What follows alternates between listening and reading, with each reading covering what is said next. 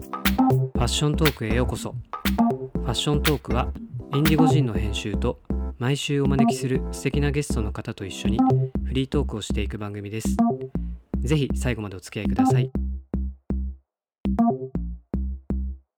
ほんとさバンドでさ、ドラゴンズ対タイガースはさ、うん本当に見ててさ、眠たくなるよね歌うしな歌う私も歌うもんなそう大野もかわいそうだった確しかにおおすごかったなすごかったっすね完全試合いや俺あの時もずっと見ててんけどはいもう単調すぎて試合がもう何回も寝落ちしながら見て そうそてうだまってだあれ点入ってない10の回行ったのに8時台に終わりましたからね そうもうどっちも歌んねまあ青柳も頑張ってたけどいやーそうそうそうでもあれはもうもう俺絶対さよならやと思った中日の、うんこれは僕も勝ちだとは思いました報われないと嘘やと思った、僕もまあ10回青柳来た時点でもう勝ったなとは思いましたけそうど、ねもう球がもう全然やったからうんでもねあの青柳があのマウント降りるときに憔悴しきった顔してて それはもう疲れるよあんな、誰も打ってくれんしさねまあ象徴的な試合やねねまあ名ゲームっちゃ名ゲームですよね、まあタイガースっぽいというか具のゼロでね野球で締まりのあるまあでも巨人がちょっと落ちてきたから、まあ、ヤクルトが強いなねあいやー今日からヤクルト3連戦なんですよあそうねかで木下と神い宮そう神木宮下と石川があコロナであ登録抹消でそうなんや大ピンチなんですよ痛いねコロナ出てるもんはな正隆吉田正尚オリックスもそうなんさですよなねんか出てるし、確かにまあだからほんまに今年とか去年もそうやけどもうあれといかに付き合ってうまく試合を作っていくかっていう、無症状らしいんですよね毎日検査するかもういいじゃん検査しならくて出ちゃうっていうねこれテレビもそうだけどさ我々以上にもう検査ばっかしてるから検査してるからさね芸能人とかいっぱい出るんだろうね確かに確かにうんまあそれはあるな、まうんあ、それどうなんやろうねもう3回ワクチン打ってたら、うんその辺を緩くするとかもう勘弁してほしいそういうのですよがあねってもいいような気がするけどね、うんまあでもそういう時代っすうんうん仕方ない そっかそんなゴールデンウィークだった んですねどこがゴールデンウィークの話すんのさあじゃあニュースはい続きをあニュースネタねそうだよそうだよね、後編です、やっていきや後編です、はいやっていきましょうかはいじゃあ3つ目3つ目はいえー、ZOZO タウンほう22年3月期流通額が21.3%増のなんと5088億円すげえねコスメは今期で100億円の大台では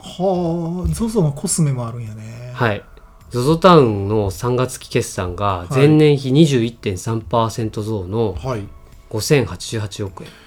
売上高が12.8%増すごっ営業利益が12.5%上の496億円はい、純利益が11.5%増の344億円っうーんていうかまあすごいですこよれねは何あの復讐復讐というかさ取り扱いの幅を広げたことによって伸びてるっていうこれはですね多分たまず一つにうんは単純うにんやっぱり、えっと EC 比率っていうのが上がってきてまおすっ家でていう買いのが物をするみたはいいな一つあります、うんで、えっと、この記事の下の方に書いてるんですけど、うんえっと、ファッションを購入するときに思い浮かぶ場所店舗はっていう第一早期の、はいえっと、アンケートうんで、えっと、EC 部門では ZOZO が1位だったっていうことです、うんまあ断トツやねこれはもうだからあのやっぱりシェアを持っていればいるほど、えっと、こう売り上げが伸びていくっていう話で、まあ、これちょっとマーケティングの話になるんですけど、うんえっと、トヨタ自動車も、うん実こういう同じようなマーケティング手法で、はい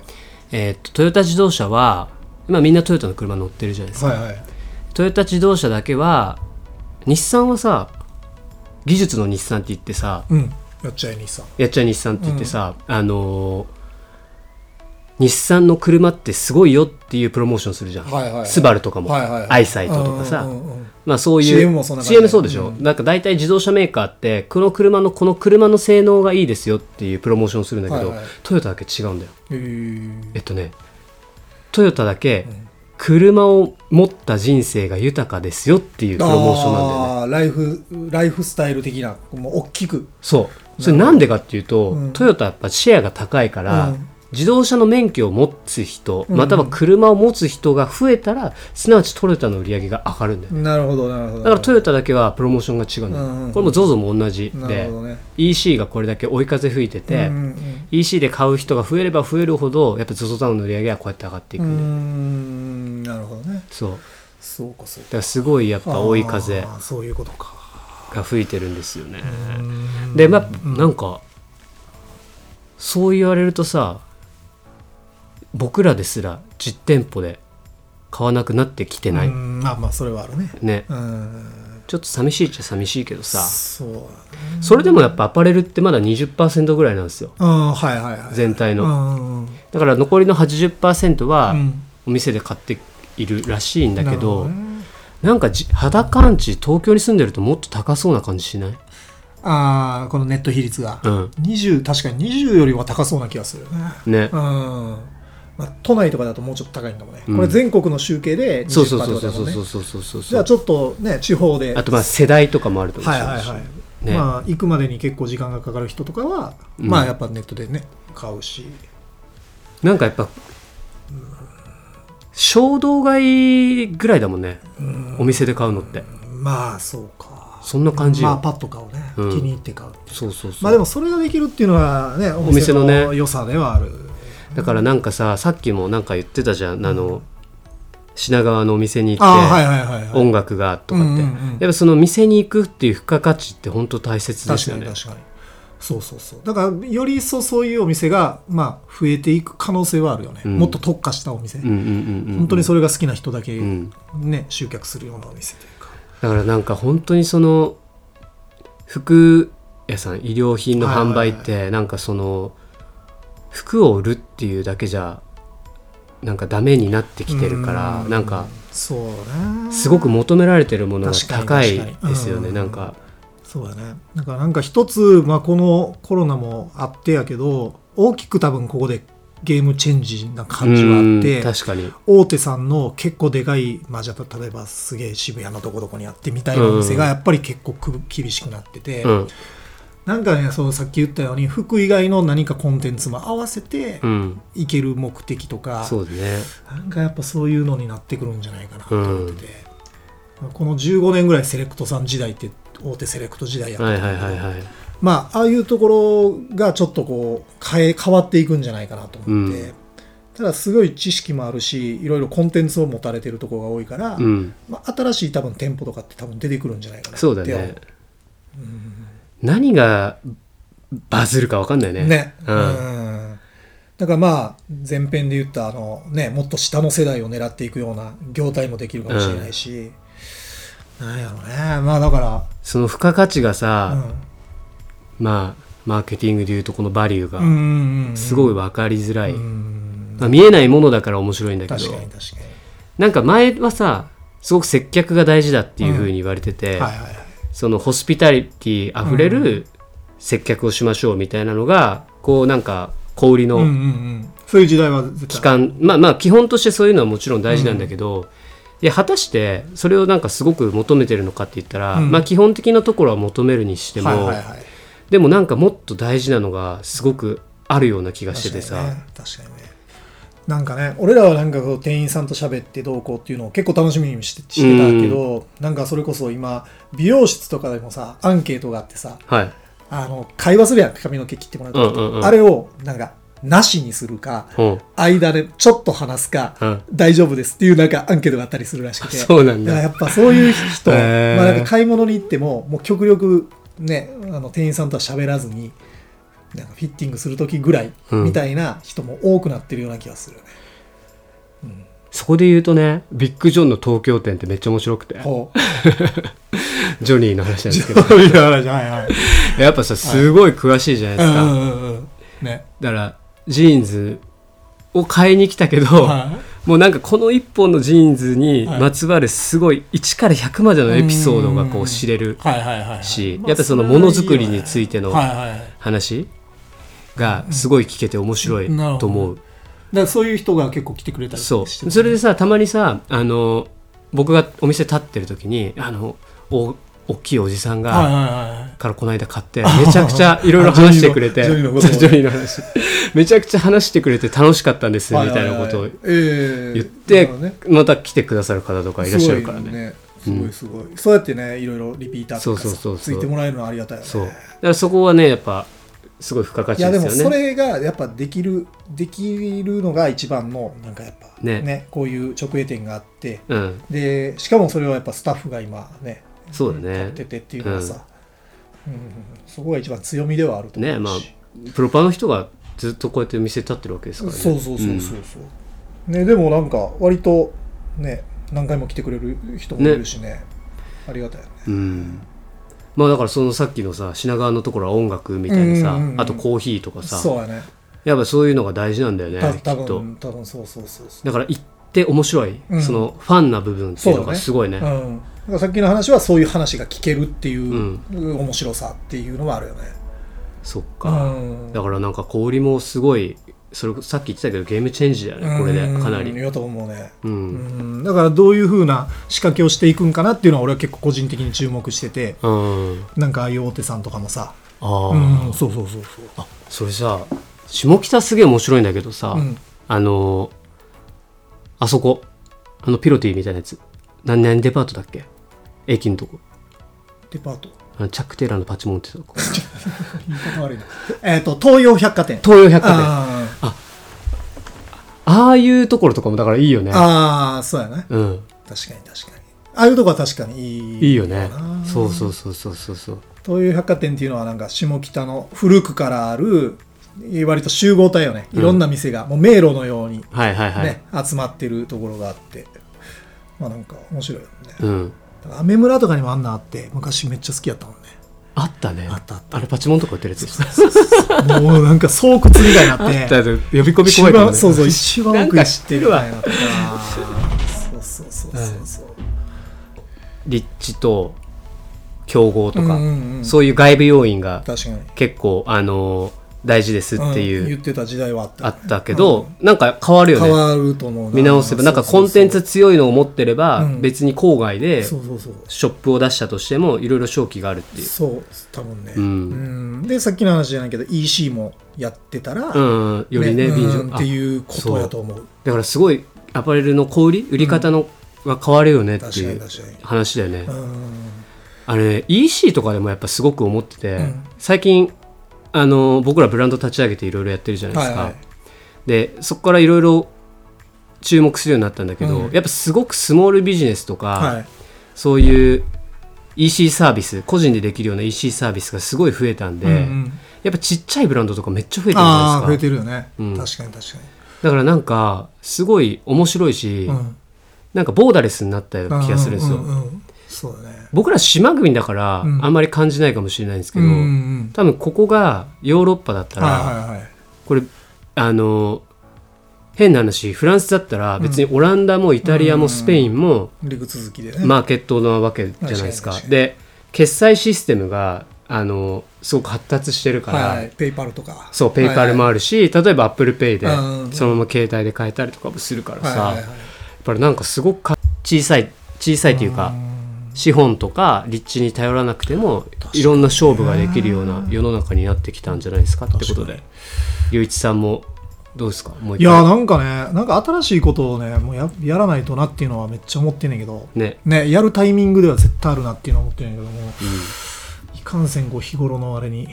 うんね、流されてっていうか、ねうん、そうやっにて流年取ってくるよそねうそれに流されずにバッてやる人がやっぱ抜けていくっていうのはそうですね思います、はい頑張りますじゃあ次のニュース、はいちょっと再び ZOZO なんですけど、はえー、ZOZO ネクストやソフトバンクらバーチャル試着の実証実験を開始ほ ZOZO タウンの子会社 ZOZO ネクスうトはいはいはいソフトバンク繊維専門商社の NM インターナシインターファッションはうん20歳以上の男性合計400人を対象にバーチャル試着の実証実験をうん2000あ20 2月21日から3月29日まで行う、はいはいはいでこれはまあ実店舗に行かなくても、うん自分の、まあ、アバターみたいなものにはいはいはいはい服を着せてうんこうバーチャルフィッティングができますよみたいははなはいはいサービスになります。まあでも結構ねこのニュースが出る前から、うん実はバーチャルフィッティングのサービスは細かい、えーっと EC サービスはいはがいたくさんあって、うんえーっと靴とか、はいはいはいまあ、ZOZO マットもあるんですけど靴のやつサービスとか、えーっと眼鏡のはいはいかける自分の顔写真やると眼鏡かけさせてくれるやつとか、うんうんうんうん結構いろいろあったりすなるるんほでどすねそれとやっぱ大きく違うのはもう大手が結構参入したそういうことでです。はいはいそはう、いさっきのね、前編の話につながってくるんですけど、やっぱこう、一番シェアを持っているところが、こういうのを開拓してやっちゃうと、はいはいもういよいよ細かいサービスはうん太刀打ちできなくなってくるよって確かいにうよう確なかに確かにこれソフトバンクが入ってるっていうのがなんか見そうな気がするな、まあ、同じ会社だからね、え ZOZO とソフトバンクって、そうっけ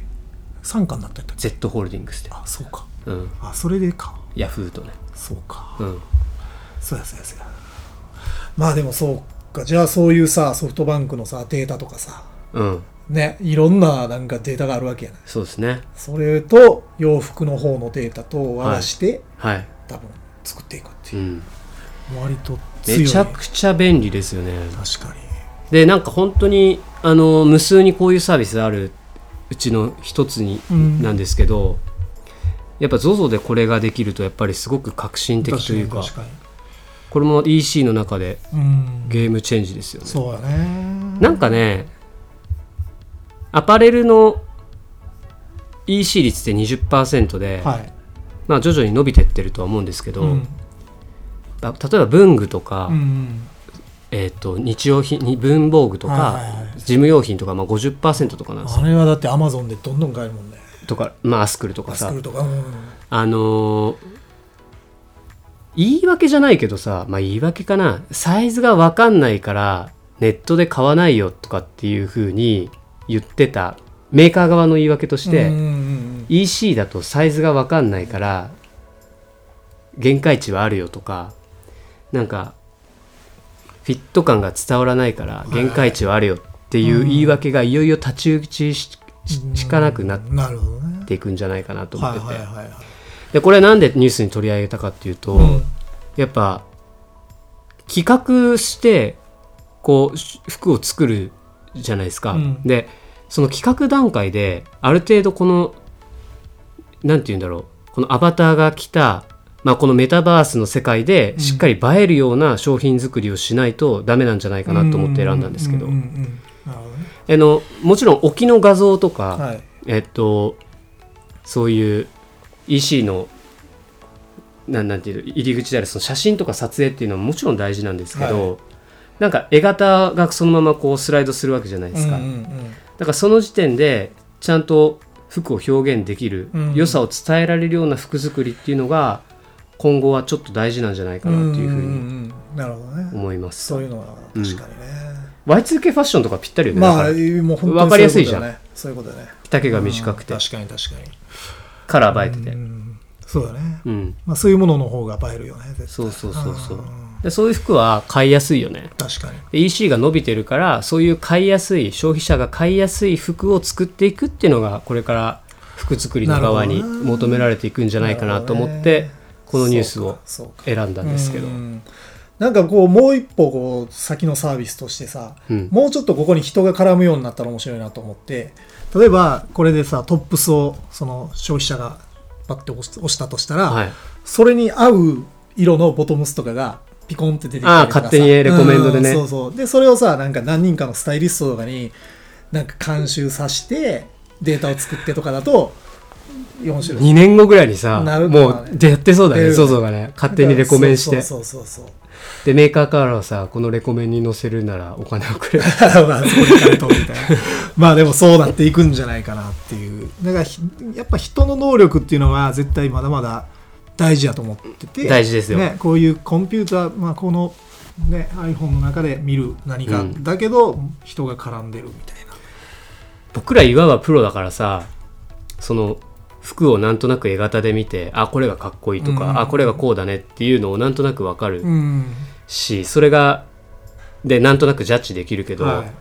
なんかそれをこう写真とかだけじゃなくてす伝えるデザイナーといか、プランナーみたいな人が、まあ、これからすごく求められうんていまあ、くかんもだしろうれね、ないよねう、うんんまあでもそう いう頑張ってねうんなんでまだむずいよだからさジーンズでさうんこれをかっこよくそうだね絵にするのは確かに確かに普通にパッと見たらただのジーンズみたいに見えちゃうとダメだもんねそうそうそうそなうんかさっき言ってたような何かしらのこう前に出る何かがそういいよねあのなんかすごい面白いニュースだなとま思あでって、もこれもでもやってみた方がいいね一回うん、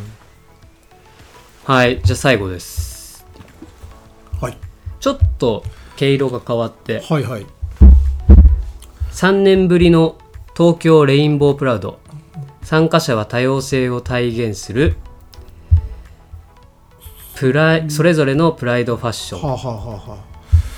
いわゆるだからこれは LGBTQ 9はいですねレインボーカラーの人たちのなんかイ代ベ々ン木ト公園でやったんやそうでもなんかパパレードだあパレーかドらね渋谷渋か谷らね原宿までをはいはいはいはいレインボーフラッグの人がうんうんうん歩いてたっていうイベントえがーパレードにはモデルで俳優のカーラ・デルフィー・ビーユの姿も見られカーラも出てたのよねへえ、ねすごいねすごいでしょみんなだからどこかにレインボーの要素を取り入れてそうそうそうそうそうそうそうそうすごいねでも多様多種多様な、ね、外国の人もいるしうん、インスタとこれのハッシュタグでさ、うん見てみたんだけど、はいはいはいなんかおしゃれで楽しそうだっうたーよ、んなるほどねまあなんか今更なんですけどこれ、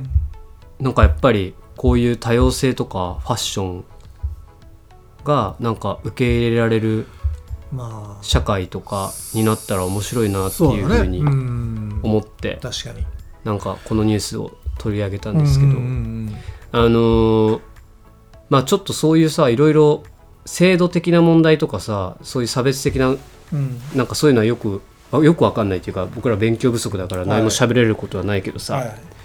じゃあファッションとかの話で言うとさそういう方の感性ってすごいかっこいいじゃあんあそうやねうん、うん確かにもうなんか絶対僕らじゃもわううんわからないあるよ感性を持っててうさんそれをかっこよく表現できるか確らかにさ確かすごい貴重っていうかさ、にうんうんまあ羨ましいなとそ思ううだよねねだからねやっぱトップデザイナーとかもさ割とゲイの人が多かったりとうかんさ、そうだよねねそういうことにも多分つながると思うけどやっぱりうんすごい感性が優れてるっていうことだよね、うん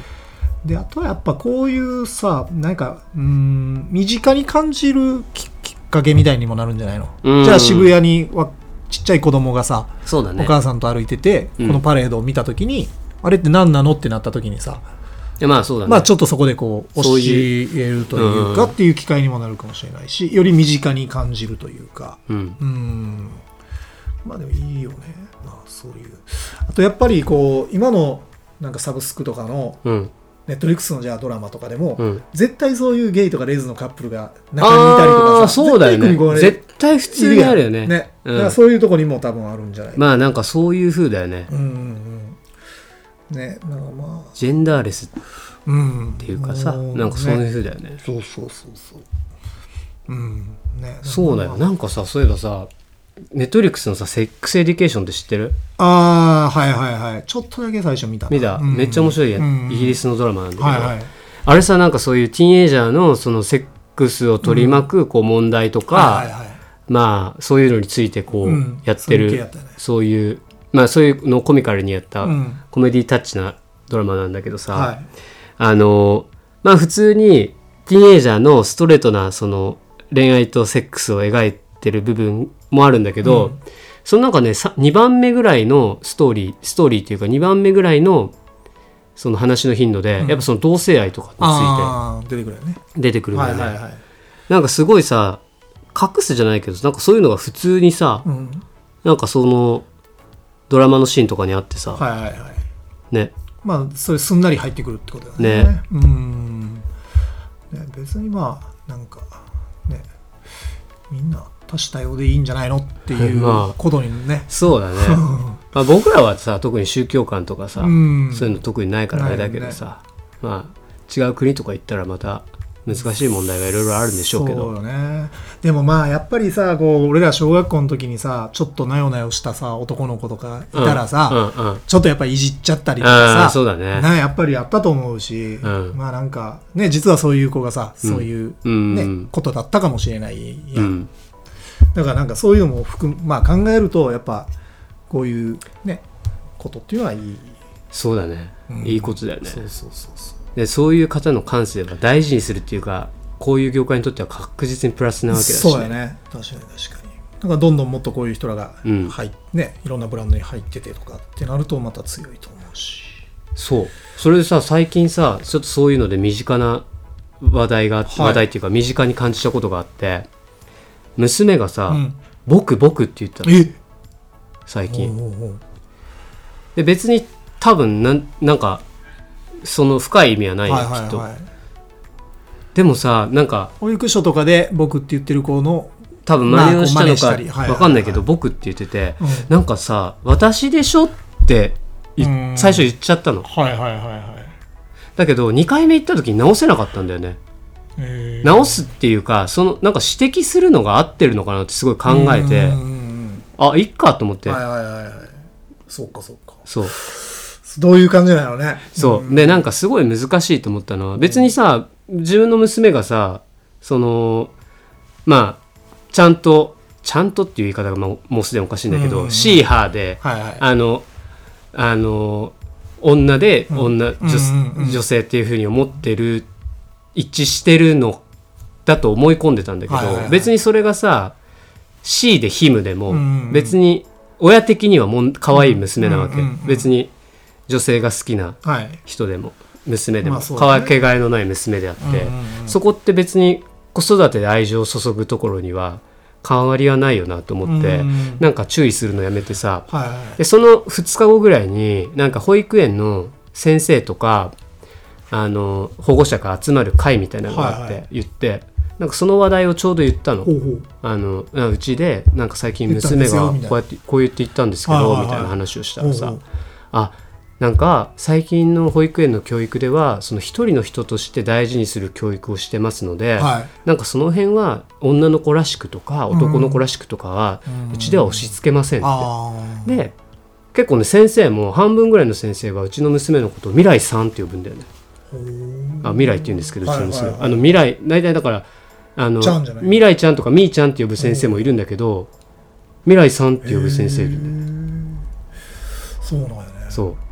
じゃあ先生もちょっと気づいてはいたってこと僕って言ったりとかしてるあ違う違う違う違うそれうちの娘だけそういうふうなことじゃなくーてなるほどね子供もあーそれはそうそうやって言うねそう、うんうんうん男の子だかうんらうんうん何々くんとかじゃなくて、ねうんうん何々さんって呼ぶ、うんうんうんなんかそうなってるっていうのはちょっと聞いたねそうそうそうそうんそうかそうかそんなタイムリーな話題が、ねえまあでもまあそういうことももう含めてって感じよねうんんそうかそうか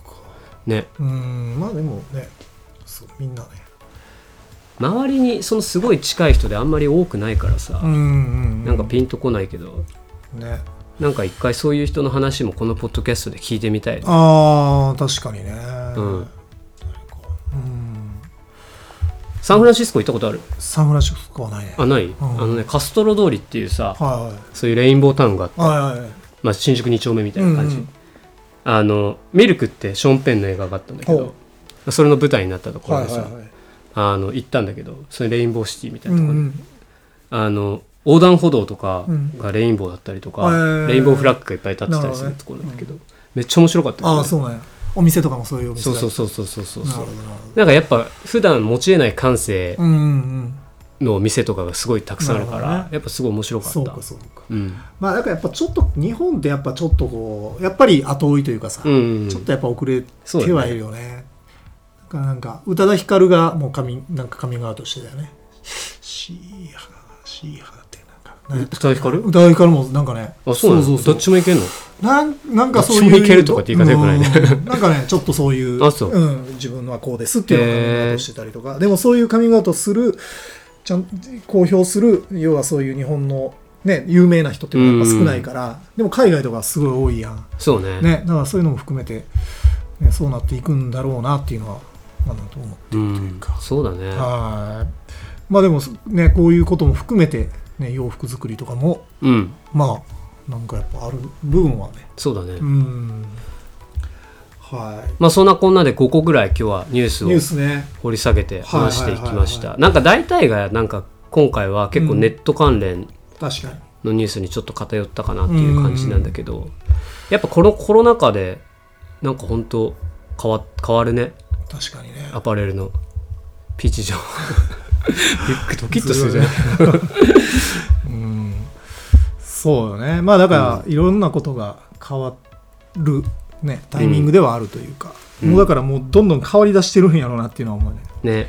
だから海外がもうだいぶ、ね、解禁されていってるから多分うんねいろんなことが、これでなんか市場の様子がすごく変わりそうですねそうそうそうそうより面白い店作りとか、ねうんやっぱりでもちょっとアンテナもっと張っていかないとなっていうのはあるねなんかやっぱ本当消化したくないこういううんそれ形まあもか形にねうんそうよジーンズリリースしないといけない僕らもねそうそうそう僕らは僕はですけど、まうあ、んジーンズっていう、ね、あジンっていうフ召ィ喚ルタにーなを通してなっちゃうけどじゃあ今だとどうなのかとか、ねそういうのは形に残して多分メーカーのやるべき、ね、ことやと思うねねうんやれる土壌はいっぱいあるし、そうねね、お試しでさやってもいいと思うし、うんまあ、ぜひそういうスモールな展開もね、いいと思ういいと思うできるしね細分今は化するべきやと思うね今はうん、いいんじゃないでしょうかはいうんそんな感じですかねはいあれでしょう皆さんはどうでしょうかっていう締めをやるまあやった、の前やって皆さんはどうでしょう かあー皆さんは週締めやなどうお思いでしょうかまたご意見をお寄せくださいみたいな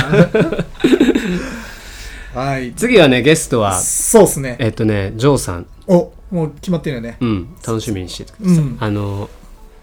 コレクターの方でそうかそうか。インスタでインスタね。でし知り合って知り合った方なんですけど面白そうやね。いやなんかねインスタの投稿がね結構僕のツうボなんうん。すぐ好きよって。そうそうそうそうね、楽しみにしてもらえる。めっちゃ楽しみですちょっと次の次ぐらいからのね、ちょっとゲストもどんどん当たっていきます。はいはい。まあそんな感じでしょはい。うはいなかなかと。はいじゃあありがとうございましたはい、ありがとうございました。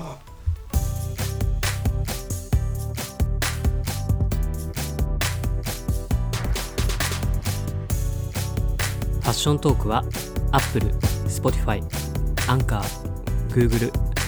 各ポッドキャストプラットフォームで配信中です。サブスクライブお願いします。ウェブマガジンインディゴジンも合わせてお願いします。最新情報は Instagram をご覧ください。